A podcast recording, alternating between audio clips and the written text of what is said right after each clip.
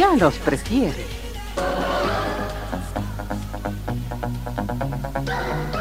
Somos RTC, la primera emisora deportiva del país.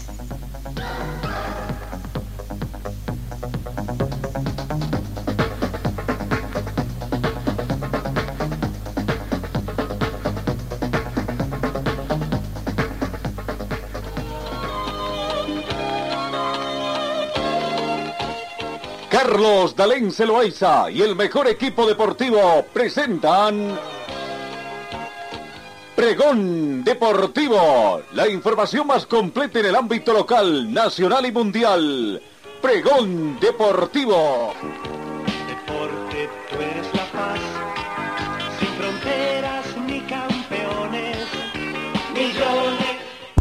Amigos, tengan ustedes muy buenos días, bienvenidos. Comenzamos esta edición de hoy jueves 18 de agosto. Muy buena la temperatura que tenemos acá en nuestra ciudad. Actualmente es de 6 grados centígrados. La mínima registrada fue de 5 grados, un poquito más frío que otras mañanas. Eh, el anuncio de que hoy ingresa un frente frío a nuestra ciudad. Se estima una máxima de 25 grados para esta jornada. No, eh, no tenemos vientos, no hemos tenido precipitaciones fluviales. La sensación térmica llega a 6 grados, similar a la temperatura actual. La humedad relativa del ambiente es del 32%. El punto de rocío actual es de menos 9 grados centígrados. Visibilidad horizontal a 10 kilómetros. Presión barimétrica 1025 hectopascales. Comenzamos el recuento de la información deportiva. Colombia y Brasil avanzan a cuartos de final de la Copa Mundial Femenina Sub-20.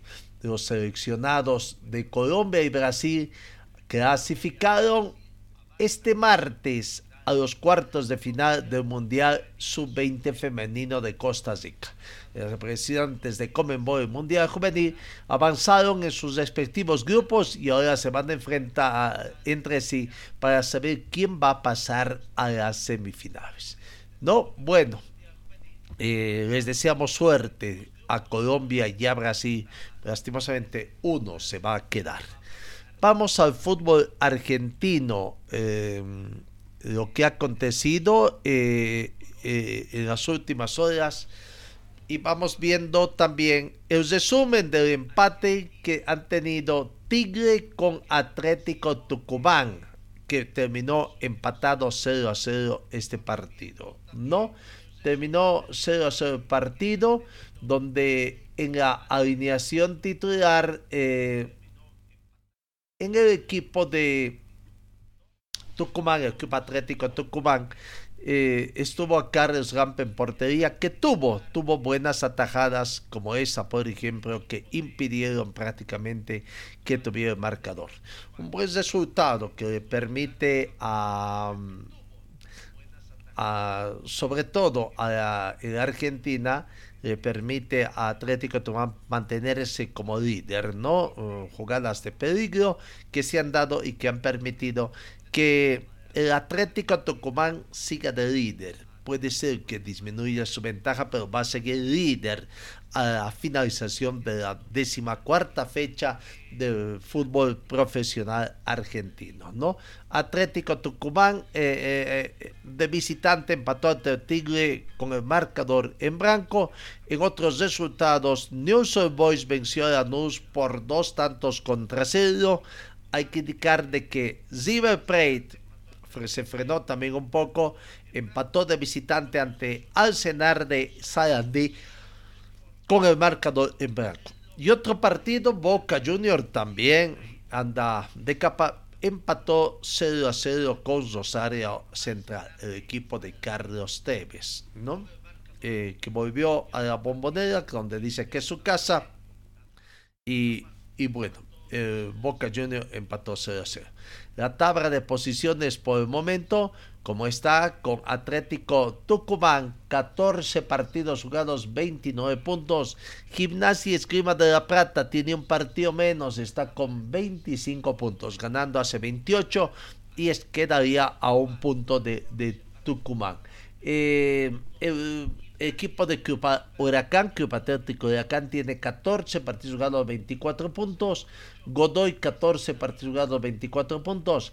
Argentino Juniors quinto, 13 partidos jugados con 23 puntos. Ziber Plate 14 partidos jugados, 22 puntos. Mantiene la distancia de 6 puntos con el Atlético Tucumán. No, así está. Boca Junior está en el puesto 13 con 14 partidos jugados, 20 puntos. Bueno, entonces en el fútbol argentino, ahí está lo que va a acontecer. Hoy eh, Central de Basacas se juega con Defensa y Justicia, Aldo Civi con Sarfi. Eso en cuanto al fútbol argentino. Pero tenemos más del fútbol argentino eh, porque eh, por ahí se dice de que fue denunciado el técnico de Rosario Central, Carlos Tevez, por no contar con el título de entrenador allá en Argentina. ¿Y qué va a acontecer entonces? No podrá, ¿no? No podrá. Eh, de acuerdo a información que manejamos, Carlos Tevez fue denunciado este mediodía por usurpación de título por ayer en relación a su trabajo como director técnico de Rosario Central. La presentación judicial la realizó un grupo de entrenadores por medio de Gustavo de Liepiane a horas del choque con Boca Junior en la Bombanera.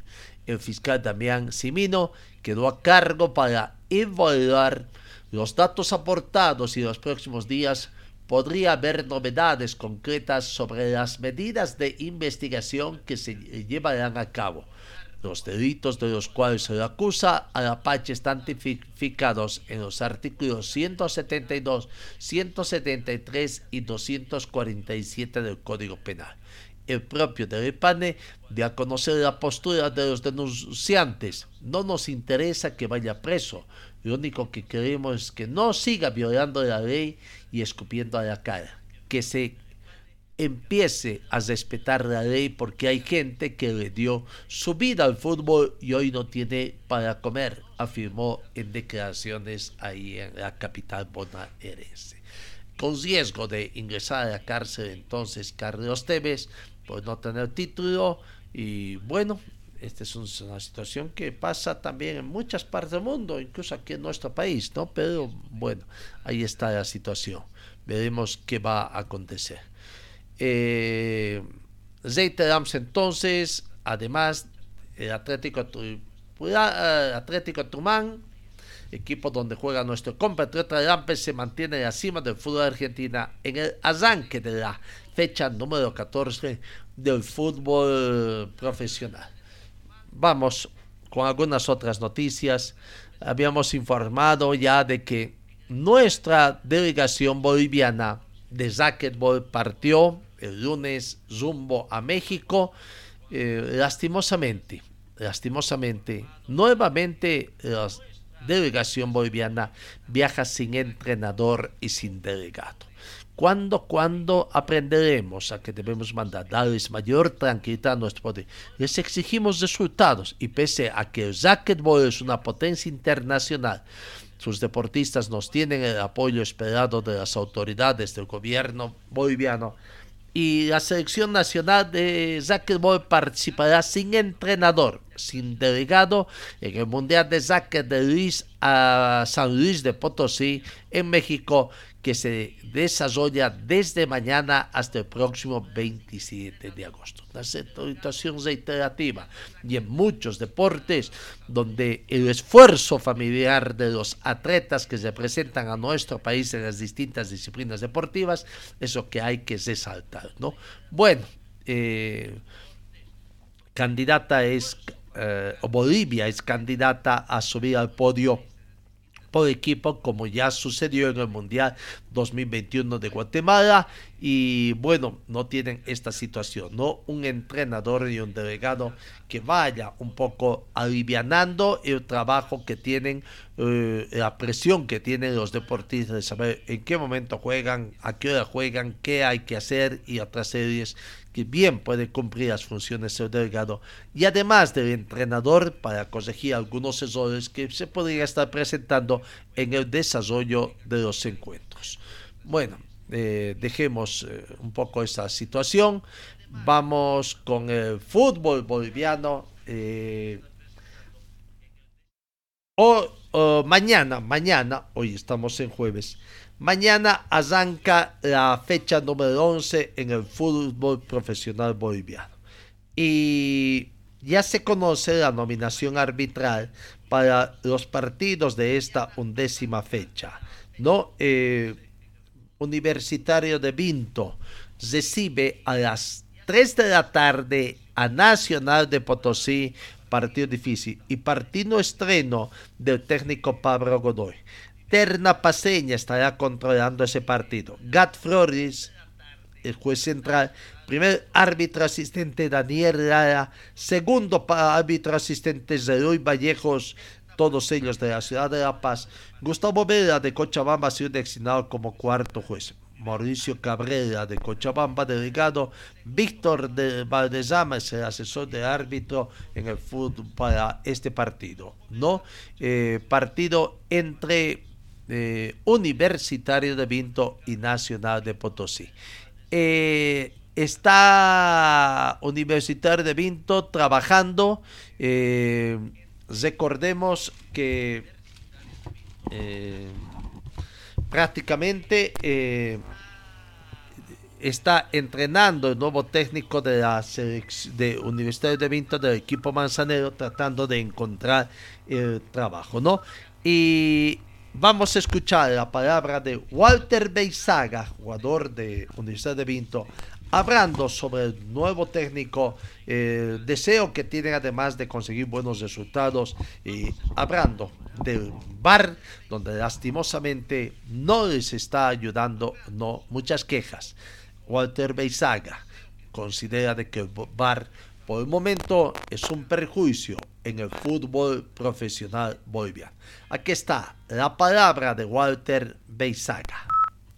A nadie le gusta que que con la gente que estábamos se vayan, pero bueno, creo que es hacia el fútbol. Y uno ya conoce bastante de, de estas movidas, así que bueno, nuevo técnico. Y bueno, ojalá que, que, nos vaya muy bien, venimos muy bien, solo que falta algunos resultados que, ya veníamos buscando, pero bueno, las cosas no, no nos se dieron, ojalá que eh, en esta nueva etapa con el profesor se pueda, se pueda aprovechar. Y bueno, ya no hay tiempo, el viernes jugamos acá en casa y, ojalá podamos sumar los primeros tres puntos que lo estamos esperando y buscando como, como nunca. Difícil esto de estar en el descenso directo, ¿no? O sea, ¿lo han pensado, lo han hablado entre ustedes? Sí, no hay, no hay duda, ¿no? De que uno siempre tiene esa presión de poder salir, es una situación muy incómoda, pero en lo personal yo me siento tranquilo porque venimos trabajando muy bien. Eh, claro están los partidos, de que hacemos grandes partidos, pero bueno, la puntada final no más nos falta, así que eh, faltan 20 fechas, obviamente que es incómoda esta situación, no estamos conformes, no estamos tranquilos, pero bueno, todavía quedan 20 fechas, 60 puntos, y la idea es tratar de que no, no, se alejen, creo que este rival era muy directo, eh, teníamos que por lo menos mínimo empatar, pero bueno, las cosas son así, pasa el fútbol y, bueno, ahora el viernes, el acá en casa con un gran rival que juega muy bien, así que ya de reojo pensando en lo que es Nacional. El bar vino para cambiar el fútbol boliviano, Walter, pero en el caso de ustedes, por ahí ha sido donde más les ha afectado, ¿no? Más allá de que las decisiones son analizadas, por ahí están en lo correcto, pero han sido goles que no les han convalidado vitales. Sí, realmente el tema del bar yo, yo ya estoy cansado eh, es increíble el, antiguo partido con, Aurora y eh, eh, Austin nos dirigió ya dos partidos y los dos partidos como que muy lento lo del fútbol. Y, no solamente con, con él varias varias situaciones. Creo que el VAR es para que pueda ayudar a algunas jugadas claras, no para retrasar, no para poner lento. Realmente a veces un partido de fútbol parece un partido de tenis que dura más de, más de dos horas y, sin ritmo, que es lo peor. Entonces creo que el VAR ha venido para ayudar, no para, no para perjudicar. Y, nosotros nos sentimos eh, perjudicados en, todo momento, cada gol que hacemos nos, anulan y, y los goles que nos hacen no lo revisan, nosotros hasta ojo de águila nos ponen para, para poder eh, eh, ver si es gol o, es penal, entonces eh, obviamente no más fácil para los árbitros es cuando, cuando uno se enfrenta con, con, equipos que se puede decir chicos, digamos, ¿no? que tienen menos presión, obviamente que para ellos lo más fácil es ir en contra contra, contra equipos chicos, entonces esa parte nosotros nos molesta, ustedes son testigos, nosotros trabajamos para ganar, pero cosas de, de ya extra futbolístico, el tema de bar, que nos, nos perjudica. Realmente uno cuando hace gol, ¿qué hace? Festeja y, se emociona y todo, pero después te dicen el bar y llega el momento te, te te, anulan y creo que de esa forma, creo que incluso en ese momento ya como que te hace perder la motivación, todo, entonces, y, es, y varios partidos nos han pasado de que, eh, hacemos gol y después nos anulan y nos caemos, entonces eh, eso pido, o sea, que el, que el bar en, unas, en jugadas bien determinantes que, que, ayude, sí, obviamente, ¿no? Pero que no lo hagan muy lento, que no lo muy lento, porque lo que queremos nosotros y mejorar en el fútbol boliviano es el ritmo, el ritmo de, eh, de, fútbol. Entonces, eh, ya, ya hablé de la anterior vez, pero es un principio, pero ya van 10 fechas y, la verdad yo y varios colegas no están conformes con el VAR y nosotros nos sentimos más perjudicados que, una ayuda el tema del VAR. Ahí está la palabra de Walter Beisaga, ¿no? Eh, que no hagan el fútbol más lento de lo que ya es, sí, pero no sé por qué viene la eh, comparación con el tenis, solamente por el tema de duración, dos horas, porque un partido de tenis de dos horas seguramente es muy atractivo por el tema de que debe ser muy parejo en su desarrollo, ¿no? Y dos horas dar un espectáculo, un deporte es bueno. Bueno, por eso decía, claro, si acá comparamos dos horas el fútbol que debería durar 90, hora y media, pero en un fútbol lento y donde el espectáculo no es nada bueno, vaya así, pero vaya que no nos parece nada eh, interesante de que comparen con el tenis con dos horas, ¿no? Solamente por el tema de duración, pero vaya, el atractivo que tiene un partido de dos horas de tenis ahí. Bueno, ahí está Aurora, eh, o perdón, Universidad de Vinto enfrentándose a, eh, a Universidad de Vinto. Mañana recibe a Nacional Potosí a las 3 de la tarde. Mañana viernes hay otro partido en de equipo cochabambino, Aurora visita a Real Tomayapo, partido que se da a las 18 horas. ¿Hay alguna preocupación en hinchada desde Alto Mayapo porque ese horario, porque os perjudica a los que trabajan no llegan, ¿no? 30, 20 y 10 bolivianos es el precio de las entradas que ha fijado Real Tomayapo, ¿no? Eh, 30 bolivianos área VIP, dice, y el precio es para todos los sectores del estadio cuarto centenario, área VIP, como será? Debe ser las butacas. Eh, para adultos, 20 bolivianos y 10 bolivianos para menores. Eh, Juan Nevio García eh, de Santa Cruz va a dirigir partidos de Alto Mayapo con Aurora Juan Luis Ovalle del Beni ha sido designado como primer asistente, segundo asistente Victoriano García también del Beni, cuarto árbitro Nelson Bazo de Tarija, delegado don Víctor Mancilla y Edward Rodríguez, asesor del de bar. De Alto Mayapo eh, recibe a Aurora de Cochabamba entonces confrontación, tercera confrontación entre estos equipos en las dos confrontaciones anteriores. Cada uno se llevó una victoria, eh, así que tratar de, destacar esta situación. Eh, la gente de Aurora se va preparando también, ¿no? Eh, para ese partido. Y veamos, Pedro Monet Abra Abra cómo se han estado preparando durante esta semana para este partido allá en Tarija. Partido difícil y quieren conseguir puntos Aurora para estar ahí manteniéndose ya en zona de clasificación y si es mejor ir subiendo en la zona de clasificación a torneos Comenbol lindo arrancar la semana así, ganando y ya pensando en el próximo partido que tenemos el viernes. Y sobre todo anotando, ¿no? Es diferente despertar para un delantero así.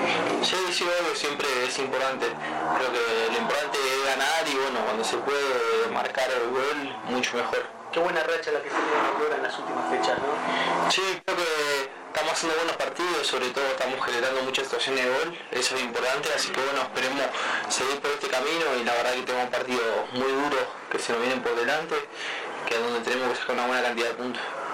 Mayapo, un rival que también está en ascenso, ha ganado sus últimos partidos. Sí, sí, creo que es difícil cuando salimos a jugar de visitante y tenemos la cuota pendiente de ganar de visitante, así que ojalá podamos traer los tres puntos. Pedro, ¿cómo estás en lo personal? Mira, marcando goles, seguramente por minutos tenemos profesor. Sí, sí, creo que a poco es ir adaptándose, creo que hay mucha competencia, o sea, el que le toca jugar siempre eh, da lo mejor, así que bueno, creo que a poco nos vamos adaptando y, y se ve reflejado en la cancha. Pedro, ayer destacábamos el trabajo del profe Camargo en la parte física, ¿no? Eh, no se está viendo ese desgaste que en otros equipos hay. No, creo que el, equipo siempre tiene un plus más. Eh, creo que físicamente estamos muy bien, creo que también la actitud y lo, mental es todo, así que creo que el equipo demuestra que, va para adelante y sigue insistiendo hasta, los últimos cinco minutos del partido, seguimos generando situaciones de gol. Eso es lo positivo, ¿no? Para ayer la remontada se dio eso al esfuerzo de cada uno de ustedes. Sí, sí, creo que se, demostró mucho en el segundo tiempo, mucho carácter y el equipo demostró que quería ganar. Entonces, por eso se generaba mucha situación de gol y nos quedamos con la victoria. Gracias. Pedro Monet, jugador de ahora espera convertir tantos allá en su. Osvaldo Branco, otro ofensivo de plantel de, de Aurora, eh, espera también contribuir con goles, conseguir un buen resultado, eh, sabe de que eh, tiene que ayudar a tratar de que el equipo consiga puntos, ¿no? Aquí está la palabra de Osvaldo Branco, goleador también en el equipo del pueblo. Osvaldo, tuviste, fuiste parte del, del empate y tuviste también una que otra chance, ¿no? Mano a mano ahí con Vaca. Sí, tuve varias opciones pero como digo, siempre lo importante del equipo. Yo voy a tratar de, ayudarlo con lo que pueda y bueno, gracias a Dios nos quedamos con los tres puntos que son importantes. Hay un capitán que es Edward, pero estás colaborando en el liderazgo, puede ver, escuchar el mensaje, el grito de guerra antes de, que entren al campo de juego y eso contagia. Claro, yo te digo que yo estoy muy agradecido con Dios porque me permite jugar, me permite tener un grupo como el que tengo, entonces esas cosas me motivan y trato de, ayudarlo, de, tocar esa fibra que hay por ahí, a veces el jugador se, se, achancha, entonces eh, sí, este es un grupo que, que todos estamos liderando. Pensando en Tomayapo, Osvaldo, es un complicado rival en su reducto, ustedes quieren ir a conseguir puntos allá. Sí, va a ser duro, ellos se hacen muy fuertes de local, entonces nosotros vamos también a, a proponer como lo venimos haciendo, ya el profe verá quién, quién juega y cómo preparamos el partido, pero todos tenemos la misma gana y el mismo objetivo. Si vemos la tabla, Osvaldo, Aurora es el mejor equipo que Chabambino hoy en el fútbol profesional. ¿eh? Bueno, gracias a Dios, eso hace años que no se veía, pero eh, somos responsables. Te estoy diciendo que se está formando algo lindo acá y Dios cuide de esto y, permitamos seguir haciendo las cosas bien. La gente que ayer fue al estadio se sorprendió mucho, se fue muy contenta porque vio la actitud del equipo, ¿no? Bueno, ese es el llamado equipo del pueblo que representa la gana, el hambre, querer salir adelante, entonces eso es lo que estamos representando, el equipo eh, que se llama el pueblo, entonces el pueblo siempre quiere salir adelante con sus recursos, pero siempre tratando de, llevar el sustento a sus casas. Sido más de 90 minutos intensos, físicamente. Cómo estás, porque el cuerpo también en muchos casos cobra factura.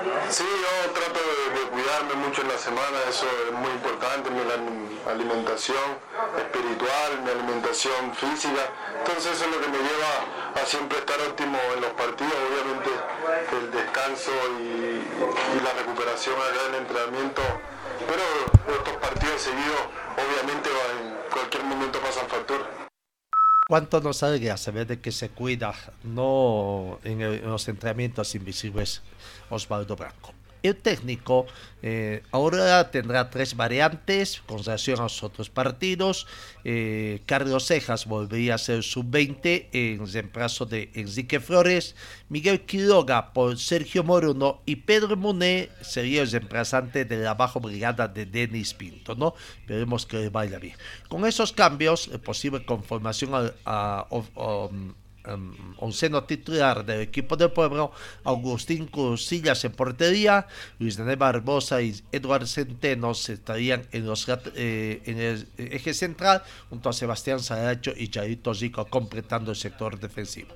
Leonardo Vaca, el chico Cejas, Carlos Cejas junto a Miguel Quiroga y Leandro Maigua en el medio campo, Pedro Muné y Osvaldo Blanco. El equipo del pueblo hoy va a cesar prácticas para eh, cuestiones tácticas prácticamente para tratar de llevar a todos, ¿no? Eh, y emprender viaje zumbo a la ciudad de Tarija.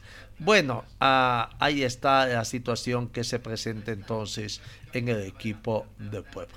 Vamos, en el panorama internacional, destacamos que Flamengo, Corinthians y Fluminense avanzan a semifinales de la Copa de, de Brasil avanzaron ayer miércoles tres equipos Flamengo, repito, Corinthians y Fluminense, semifinales de la Copa do Brasil, el segundo torneo de importancia del gigante latinoamericano y cuyo campeón se va a adjudicar el primer cupo a la Copa Libertadores del próximo año.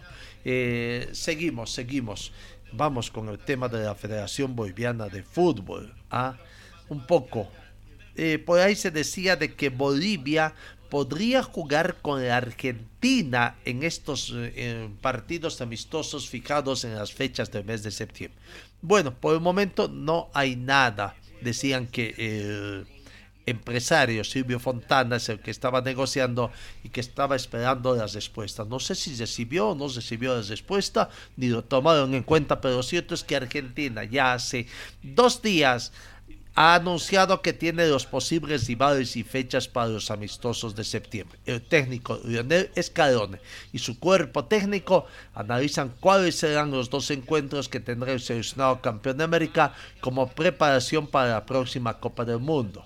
Se abra, se abra después de que se conoció de que se suspende, es que del 19 al 27 de septiembre van a disputar partidos amistosos de preparación para la Copa del Mundo. No eh, uno de los rivales elegidos eh, son, eh, o en todo caso, los dos rivales elegidos son selecciones que van a participar del campeonato mundial. Por lo tanto, Bolivia, que está eliminada, no, no está en los planes del técnico argentino. Uno de los rivales será Costa Rica, integrante del grupo E, que sería el primer adversario y los partidos se van a disputar uno en Miami y el segundo en, frente a Corea del Sur, componente del grupo H, eh, que comparte con Uruguay. Y este partido se estaría jugando en Nueva York. ¿no? Así que la AFA agradece también a la FIFA por su disposición y disponibilidad para resolver el problema de la suspensión del partido frente a Brasil, partido que estaba pendiente. Bueno, ahí está la situación entonces que se plantea. Eh, vamos a ver en el tema de la Federación Boliviana de Fútbol.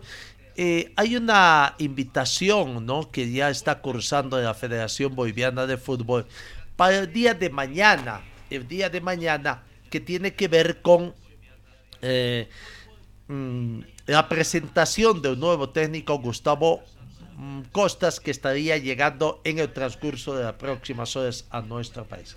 Mañana, viernes 19 de agosto, invitación está fijada para las 11 horas con 30 minutos en el Hotel Europa, calle Tiahuanaco, número 64 de la Ciudad de La Paz, donde será la firma mm, del contrato y presentación del técnico Gustavo Costas a las 12 del mediodía está previsto que se dé esa situación, ¿no? Esta invitación. Pero bueno, eh, don Jorge Claure, Jorge Claure, eh, que es el responsable de marketing de la Federación Boliviana de Fútbol, habla precisamente de algunos detalles sobre el contrato que se va a firmar el día de mañana en la ciudad de La Paz con el técnico Costas. Muchísimas gracias por el espacio. Eh, se ha cruzado ya la invitación a los miembros de la Federación Boliviana de Fútbol, a las autoridades, a los eh, actores del fútbol nacional para que ese día viernes eh, estén presentes en la ciudad de La Paz para el acto de presentación que vamos a tener del profesor Gustavo Costas como director técnico de la Selección Boliviana de Fútbol. el acto se va, se va a iniciar a las 12 del mediodía para que, para que los medios de comunicación nos puedan acompañar y hacer la cobertura.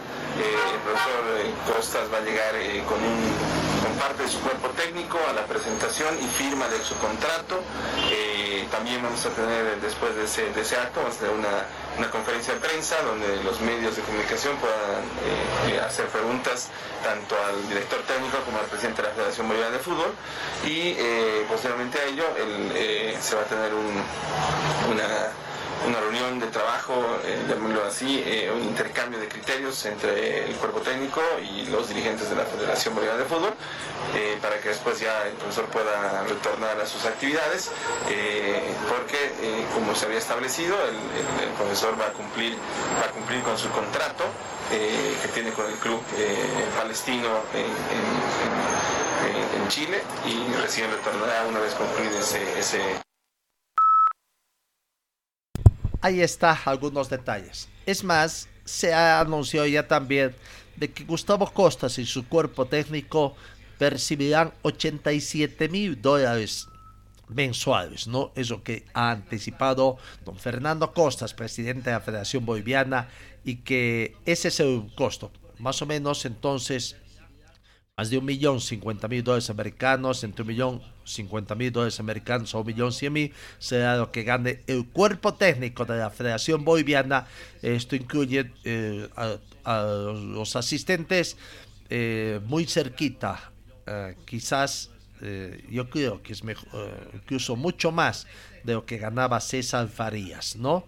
Así que, bueno, vamos Mm, viendo entonces poco a poco va subiendo, va subiendo los ingresos, eh, o, mejor dicho, los egresos de la Federación Boliviana en, el ítem pago al técnico de la selección absoluta. Y todavía la Federación Boliviana no cuenta con un presupuesto final porque todavía no terminó de vender habrá mucho, ¿no? Se habló que hay negociación, incluso para el fútbol de salón, región que se estaba negociando, pero hasta el momento o en Bolivia o no hay nada o no consiguieron eh, todavía interesados.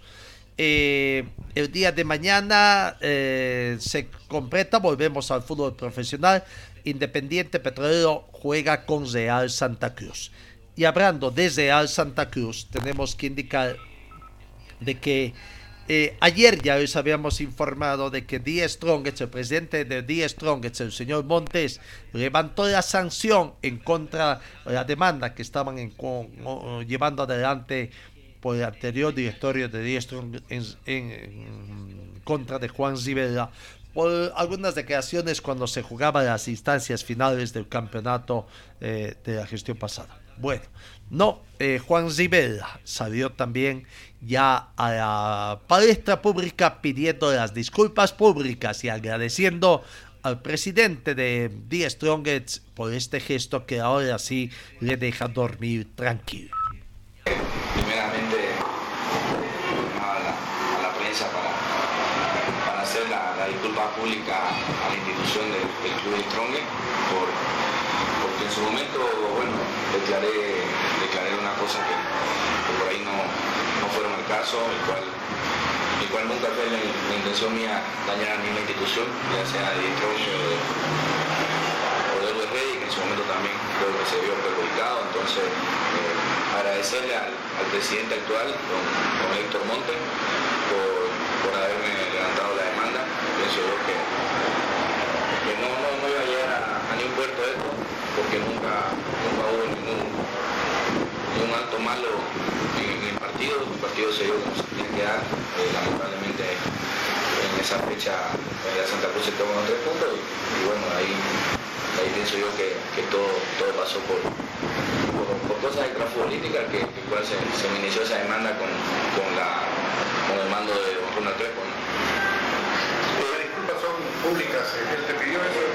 No, yo las hago, yo las hago la disculpa, pienso yo que una gran institución como Strong se merece, se que, lo sepan, que, por ahí también la hice en su momento, pero hoy con la demanda levantada pienso yo que, ya me da una tranquilidad para mí, para mi familia, para mi futuro, que pienso en su momento no, podía dormir, no podía descansar, porque tenía que responder demanda contra demanda y pienso yo que no, íbamos a llegar a nada, por ahí terminaba de jugar y seguía yo respondiéndole y ellos también seguían respondiéndome, entonces eh, gracias a la nueva dirigencia del Club de Strong, la cabeza de Monte se me ha levantado la demanda y agradecerle a ella, a todo su directorio. ¿Te da tranquilidad eso? Sí, a mí me da tranquilidad porque eh, voy a depender mi futuro de futbolístico, mi futuro que el día de mañana por ahí yo, quiero ser eh, parte de la dirigencia del club, soy hincha, en Santa Cruz, eh, no podía ser parte de, nada lo que es el tema deportivo, entonces me estaban cortando, como quien dice, las piernas, por ahí lo poco estudiado que uno va haciendo conforme va jugando, lo que se va preparando, no iba a servir de nada, entonces me estaba perjudicando en todo lo que, lo que se venía para mi futuro. El partido entre Independiente y Real Santa Cruz será dirigido por Álvaro Campos de Oruro, cooperado por Luis Manuel Guzmán de Cochabamba y Alfredo Cáceres también de Cochabamba. Cuarto árbitro, Edson Canedo de Chuquisaca. El sábado, 3 mm, de la tarde, Zoya Pari con D. Strong. El partido será dirigido por árbitro cochabambino Austin Prado, primer asistente Jesús Santero del Beni, Alfredo Gutiérrez de Cochabamba, segundo asistente, y Carlos Arteaga de Santa Cruz, el cuarto juez. Eh, el sábado, 17 horas con 15 minutos, el clásico nacional Bolívar con Oriente Petrolero. Jordi, además de Tarija, ha sido designado como juez central. Primer asistente Edward Saavedra de Chuquisaca. Segundo asistente William Medina de Chuquisaca. Cuarto árbitro Joaquín Velástegui de La Paz. Aurora, o perdón, Wisterman juega el día sábado recibiendo Universitario de Sucre a las 19 horas con 30 minutos acá en Cochabamba. No, eh, ese partido será dirigido por Guido Cuenta de La Paz como juez central, Lucio Criales de La Paz, primer asistente, Eric Rojas de La Paz, segundo asistente, eh, Bruno Vera de Cochabamba como cuarto juez. Vamos con la noticia que nos trae el plantel de Wisterman. Eh, primero veamos a... Escuchemos la palabra de José Vargas. José Vargas, ¿no? Que eh, está ahí eh, esperando tener la confianza del técnico Alberto Illaz. Aquí está la palabra de José Vargas. Buenas tardes. Eh, creo que más allá de lo físico, eh, tiene mucho que ver la, intensidad con la que se está trabajando, porque el, profe es este, alguien que le, que le gusta que sus equipos sean intensos y estamos trabajando mucho en eso. Creo que hubo una mejoría, pero lamentablemente no, no se pudo sumar y, y creo que acá importa que, que, se empiece a ganar y, vamos a, trabajar para, para el sábado empezar ya a sumar. ¿Cómo estás, eh, José? Buen día. A ver, José, eh, a nivel grupo ustedes eh, hacen la autocrítica, el análisis, ¿por qué no se puede ganar? Cinco fechas consecutivas que, lamentablemente se pierde y también si estos resultados se han golpeado en la parte anímica del grupo José. Sí, a ver, este, creo que nadie, nadie está, conforme con, lo que está pasando, se, se habló, pero ya, ya dijimos que basta de hablar, que ya hay que empezar a más que todo a sumar, creo que estos dos últimos partidos tal vez hubiéramos merecido un poco más, pero no se nos dio, así que vamos a, seguir trabajando. Como te digo, el sábado creo que es un, buen partido para, para poder desenvolvernos y, sumar los tres puntos, que es lo, más importante ahora. José, buenas tardes. Eh, primero, quiero apelar a tu sinceridad. Físicamente, ¿cómo estás? Digo, por la intensidad de partidos que estamos viendo, ¿están para aguantar o estás para aguantar 90 minutos? Hablo en general, ¿no? sin, hablar nada específico. Si físicamente el cuerpo aguanta los 90, ¿y qué te dice ese, esa antepenúltima posición en la cual Wisterman está en la tabla general, en la murada? A ver, primero que nada, este, la, posición en la que estamos sí nos, nos preocupa. Este, no, como te digo, nadie está conforme con, con la situación en la que estamos. Este, estamos trabajando de la, de la mejor manera para, para, poder sacarlo adelante. Y en lo físico, como te digo, creo que no, no pasa por, por lo, o sea, por si aguantar o no todos los 90, sino por eso tal vez esos tramos de intensidad que, nos venía faltando y ahora estamos, estamos trabajando mucho en eso, en, esos tramos cortos de intensidad. Creo que eso es lo que marca la diferencia a la hora de, de encarar estos partidos y, creo que vamos a, vamos a llegar bien, vamos a, levantar. Estamos trabajando para eso, creo que nos van a venir bien este, empezar a sumar a tres y, volver a, esa, esa, agarrar esa confianza y, creo que ahí vamos, a empezar a levantar. La palabra de José Vargas, ¿no? Víctor ingresa en un fin de semana de muchas definiciones. Primero, obligado a ganar a la U de Sucre, rival directo. En este momento en la zona roja. Obligado a ganar, no recibe otros resultados. Y es más, para tranquilidad de su afición deportiva, tendría que ganar por un amplio margen, ¿no? Pero veremos cómo se va a dar. El técnico va trabajando eh, eh, bastante para tratar de encontrar, como dice, ¿no? Eh, sea más intenso en el fútbol. Bueno, en torno a otras situaciones que se han presentado también. Eh, mi perdón es ahí en torno a otras situaciones que se han presentado en el plantel de Wisterman. Eh, las medidas restrictivas que han dado aparentemente el pronunciamiento del círculo de periodistas deportivos y de otros eh, organismos de, que aglutinan a los mm, periodistas en nuestro país habría sentido efecto, ¿no? Recordemos que ayer el Círculo de Periodistas Deportivos, a través de un comunicado, lamentó esta situación de que eh, y denunció eh, el derecho a informar, las objeciones que ponía Wisterman al derecho a informar de todos los acontecimientos que tiene el, tono de Wisterman y sobre todo las medidas de sanciones que ponía. Bueno, bueno, esto habría surtido su efecto porque de acuerdo a información, aunque todavía no ha sido de orden público de parte de Wisterman, pero a través de su vocero, eh, candidato a director también a vicepresidente en el plantel de Wisterman, eh, Julio Tosico, eh, estarían levantándose las medidas restrictivas, aunque mm, se van a mantener todavía en cuanto a los días de acceso al complejo de la Laguna de la Hoy, por ejemplo, mm, es trabajo a puerta cerrada. Mañana viernes habrá contacto con la prensa ya no habrá las medidas eh, sancionatorias que había anunciado el director deportivo del eh, plantel de Vistema. Bueno, cuánto nos alegra que la gente de Vistema haya visto por conveniente esta situación ¿no? Eh, que estaban trayendo. Pero hablando de Wisterman, vamos, hay otras situaciones que tiene que ver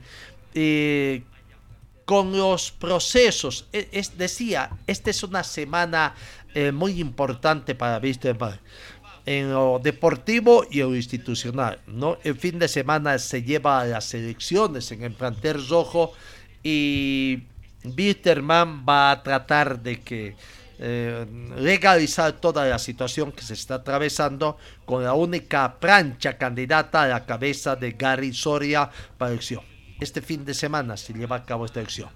Pero en las últimas horas ha habido también un poco de preocupación en la hinchada aviadora por el hecho de que, bueno, se dan modos El tema es que siempre se dice mentira a medias. Se dijo de que se había arreglado con Vanegas, el jugador Venegas, pero bueno, cuando se dice que se arregló todo, se piensa que ya se cansó y se levantó porque el jugador también había levantado las medidas em, ante las instancias que corresponden para que Wisterman no sea sancionado.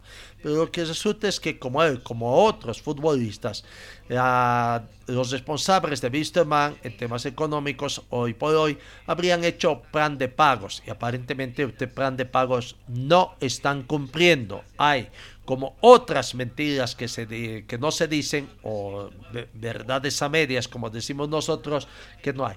Ahí están.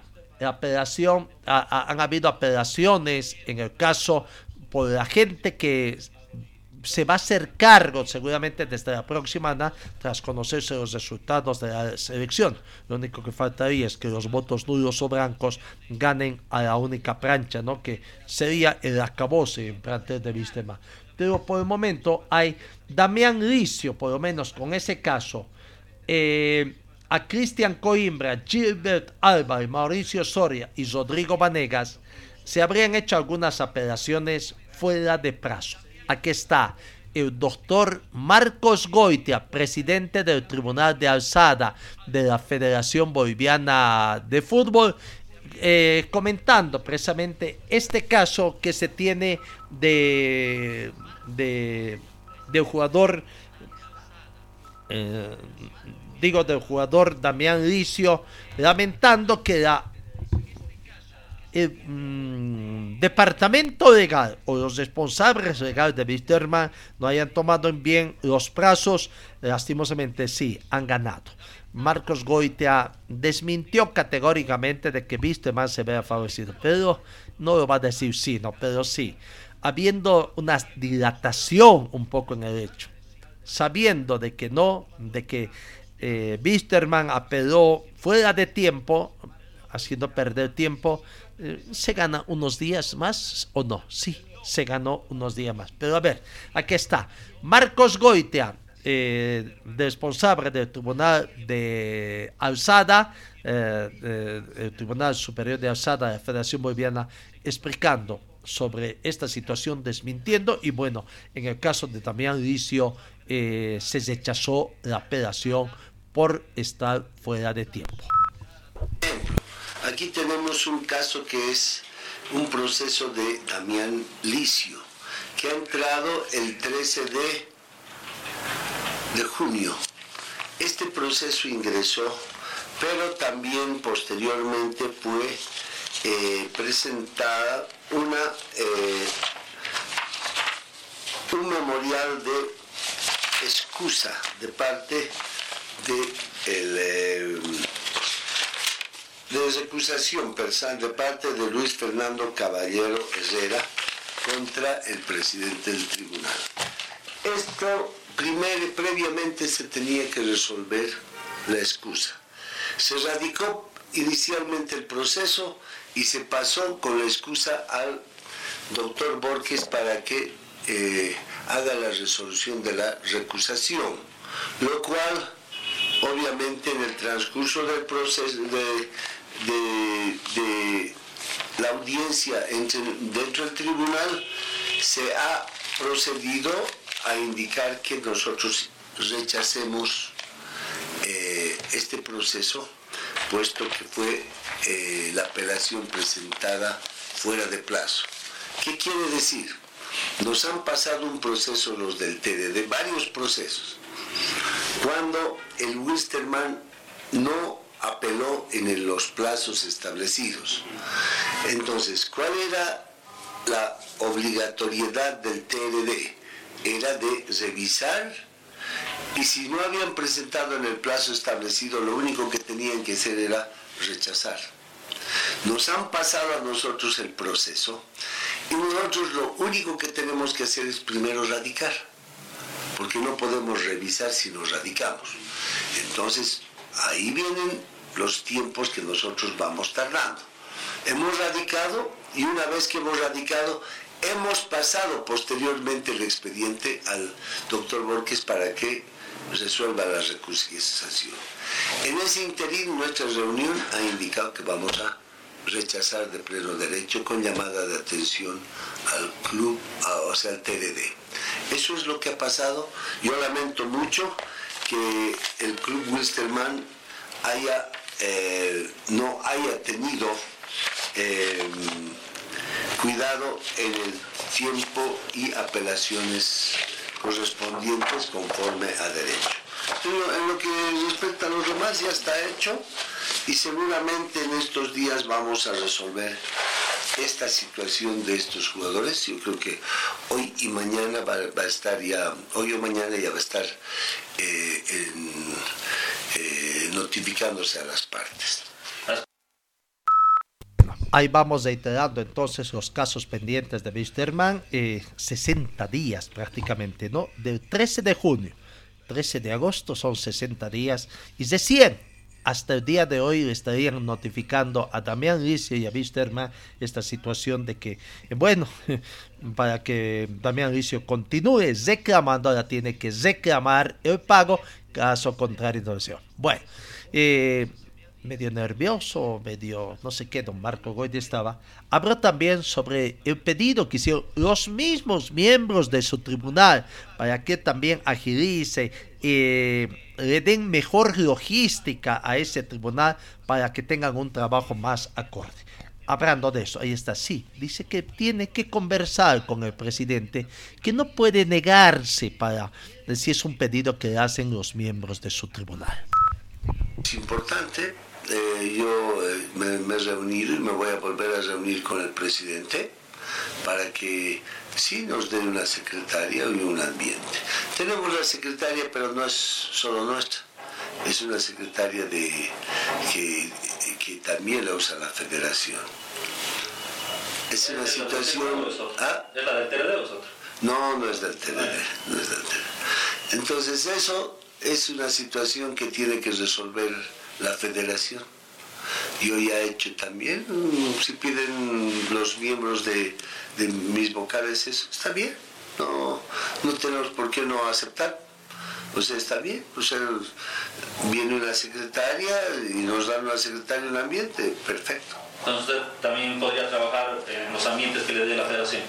Bueno, nosotros vamos eh, a ver esa situación porque no, no, no es tan así porque los miembros de mi tribunal viven en La Paz y en Potosí. Entonces, eh, esa situación la vamos a normar entre nosotros. No, eso, ese es un asunto interno que no depende más que de lo que nosotros eh, definamos como tribunal.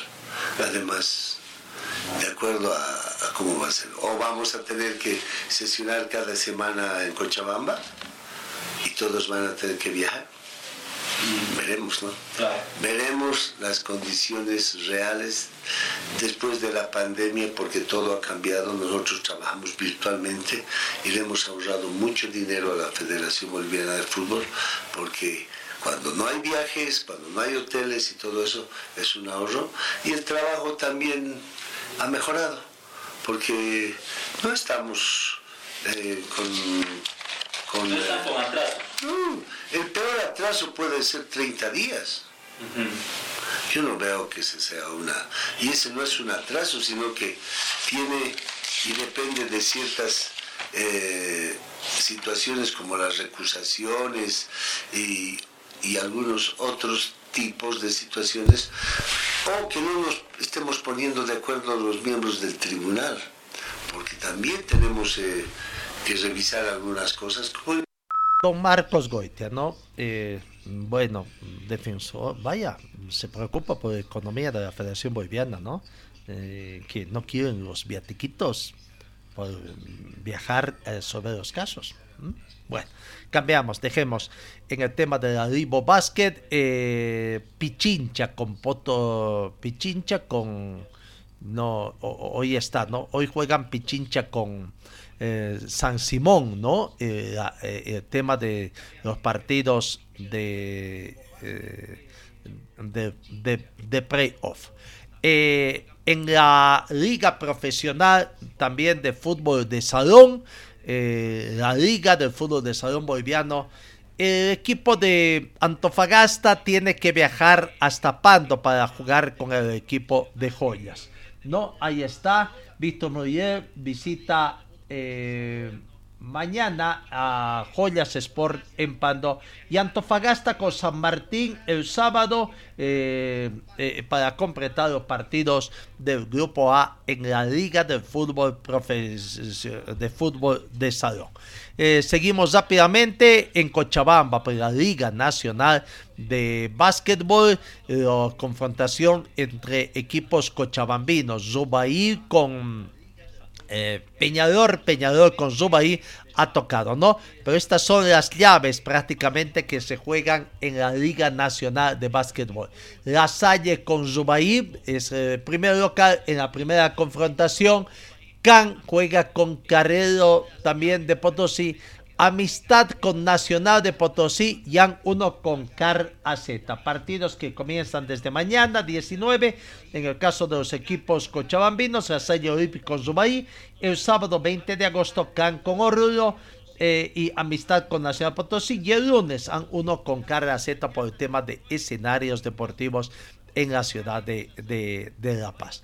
Bueno, vamos con el último caso ya les habíamos hablado, y nuestra intención no es hacer daño, sino tratar de que no se cometan más actos eh, abusivos de parte de técnicos, ¿no?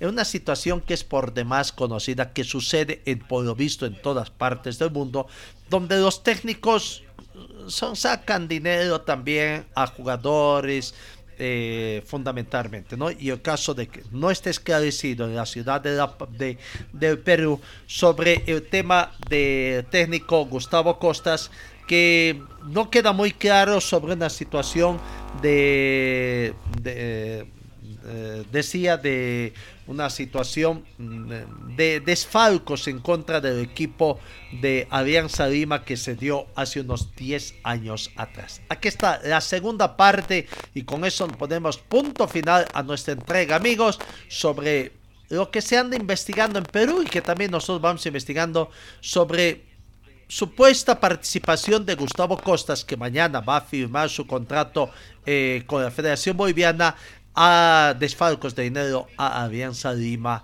en Perú hace una década atrás. Una versión oficial de Argentina después de una investigación en el que, en el que se deduce, mejor dicho, se llega a la conclusión de que la pretemporada de Alianza estaba sobrevalorada en varias decenas de miles de dólares. Le preguntan si tiene pruebas y él dice, las pruebas estuvieron en ese momento, pero hay más temas todavía. Después viene la venta de, de Wilmer Aguirre. Yo ya no era de la Comisión de Fútbol y me dicen que lo habían vendido en San Luis de México porque era la mejor oferta por varias razones.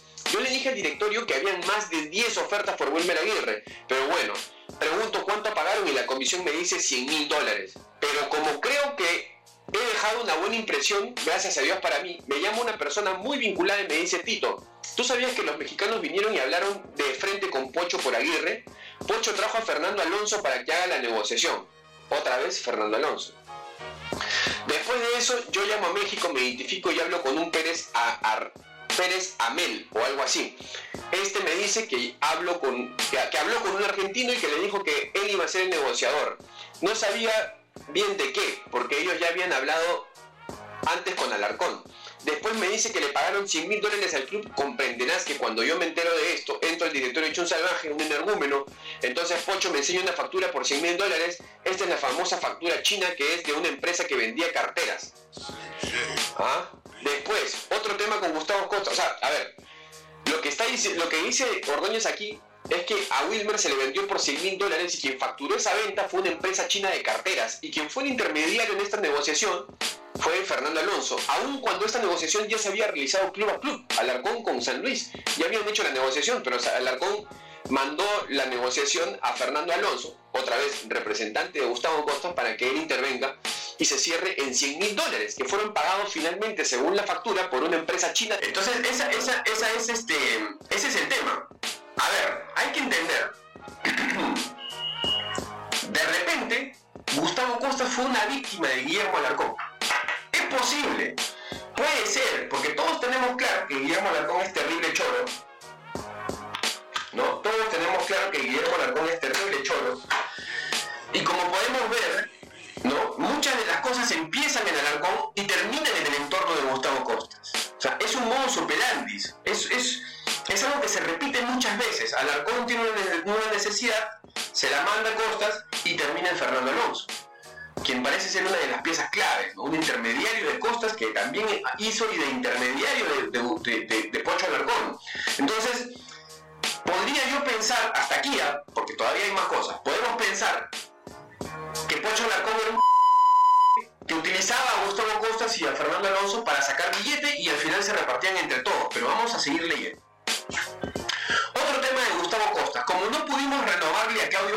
Porque Rosario Central pedía mucho dinero, viene Diego Rebagliati, el periodista representante, ojo, ¿ah? y me dice, oye, ¿no quieres a Peirone? Yo le pregunto si es el chico que le, que le hizo tres goles a Boca, porque se me hizo muy conocido por eso. Me dijo que sí, que es el quinto extranjero en Emelec y que San Paoli no lo tiene en cuenta. Le dije que iba a consultarlo y así lo hice. Le pregunto a Gustavo Costa si lo quería y me dice, che, el de los tres goles a Boca, déjame averiguar. Al día siguiente me llama y me dice, Tito, mide unos 70, juega por fuera, es zurdo, es muy proclive a lesiones, no es hombre de área y no es goleador. Yo quiero un número 9. O sea, Gustavo Costas le descartó de arranque a Peirone, que en ese momento jugaba en, jugaba en Emelec, y que, bueno, Emelec era, era en ese momento dirigido por, por San Paoli. Bien llamativo que el, que contacto lo hace Diego Rebagliati. Pero bueno, pasa un año, yo ya, estaba yo ya no estaba en la comisión de fútbol y veo que en los periódicos hablaban de Peirone. Llamo a Carlos Carpio para, para decirle que le avisa a Guillermo Larcón que un año antes Costa lo había rechazado. Para entonces mi amistad con Pocho había terminado de la manera más ruin. Carpio me llama y me cuenta que Alarcón le dijo que yo ya no era parte de la comisión de fútbol y que él sabía lo que hacía. Ah, no, yo agarré y mandé un correo. Creo que eso sí lo tengo, con algunas otras cosas. Un mail de México también debo tener. Bueno, mandé un mail al directorio diciéndole que Peirone jugaba en San Luis de Quillota. Ganaba 3.500 dólares. Que Gustavo Costas lo rechazó el año anterior por todos estos puntos, que cómo era posible, etc. Conclusión. Llegó Hernán Peirone. El año anterior Diego Revaletti nos pedía 8.500 dólares más 500 de casa, o sea, 9.000 dólares. O sea, Diego Revaletti negoció el pase de Peirone Alianza, ojo. ¿ah? No sabía, según lo que cuenta Tito Ordóñez. 9 mil dólares, pero bueno, ahora, oh maravilla, lo habían contratado por dos años y a un extranjero no se le hace contrato por dos años si no se le conoce antes o no se sabe cómo va a rendir. Además, le dieron una prima de 150 mil dólares y tercera sorpresa, ¿quién era el representante de Peirone? ¿Quién cree? ¿Quién creen que era el representante de Peirone? El representante de Peirone fue Fernando Alonso. ¿Qué hizo Fernando Alonso? Lo puso a costas y se lo aceptó. De ahí van mita mita. Eso no lo puedo saber porque son cosas íntimas. No lo puedo demostrar, pero porque son cosas íntimas, dice. Otro tema, yo traté a finales del 2009 a Joel Sánchez. Dos años de contrato porque era una estrellita en Total Chalaco. Hizo una buena pretemporada y en el 2010 la rompe en Libertadores. A fin de año Costas le pide al Arcón que le renueve un año más a Sánchez. Yo todavía era director y llega una oferta por Joel de Dinamarca que la trae Héctor Añaños por 700 mil dólares por Joel Sánchez. En ese tiempo, Sánchez cambia de representante y lo maneja Carlos Delgado, con quien es muy difícil negociar. Alarcón le propone renovar, pero este no acepta. El 18 de octubre nos vamos a almorzar a Rústica en la Costa Verde y tienen la desgracia que yo estoy en la mesa. Ahí estaba, ¿quién cree? ¿Con quién creen que se encontró, que se encontró Tito Ordóñez en Rústica en la Costa Verde?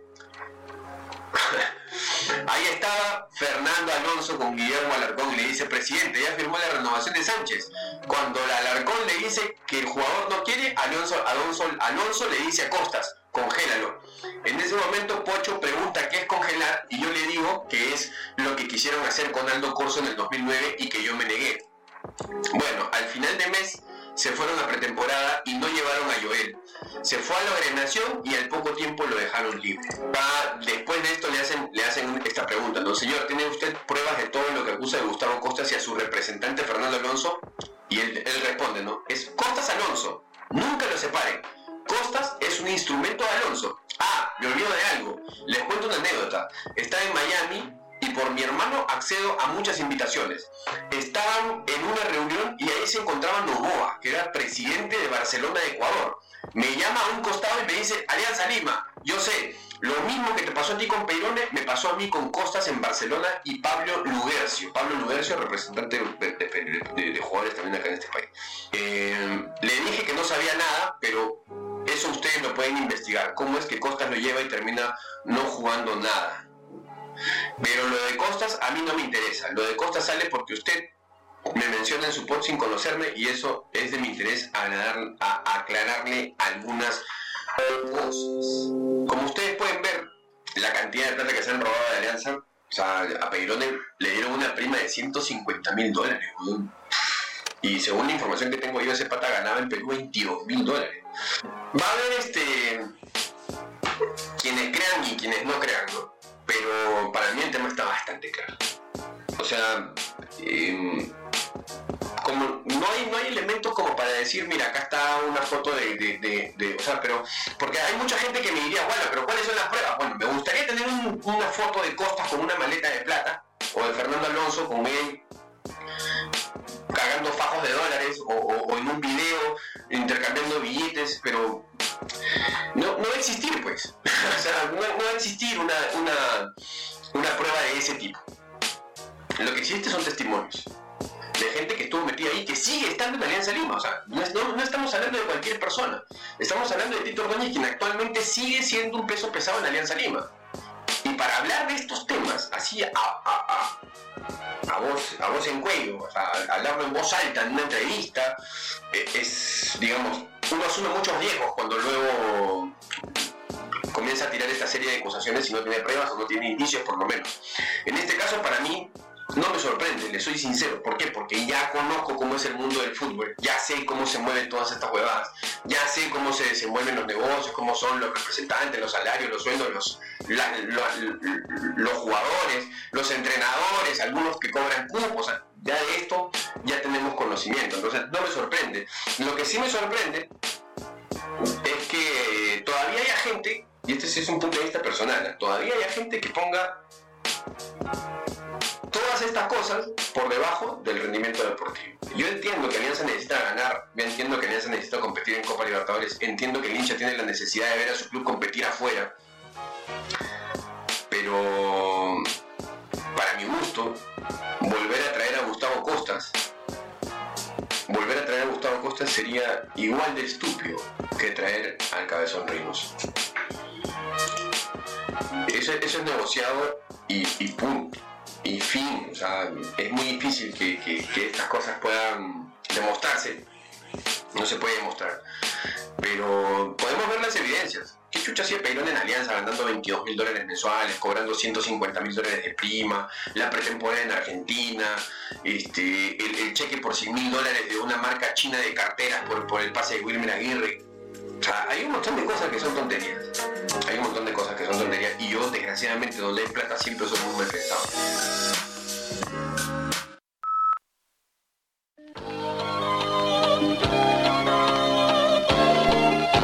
Fue el equipo deportivo de Carlos Dalén Celoaiza que presentó Pregón Deportivo. Gracias al gentil auspicio de nuestras casas comerciales. Ustedes fueron muy gentiles y hasta el próximo programa.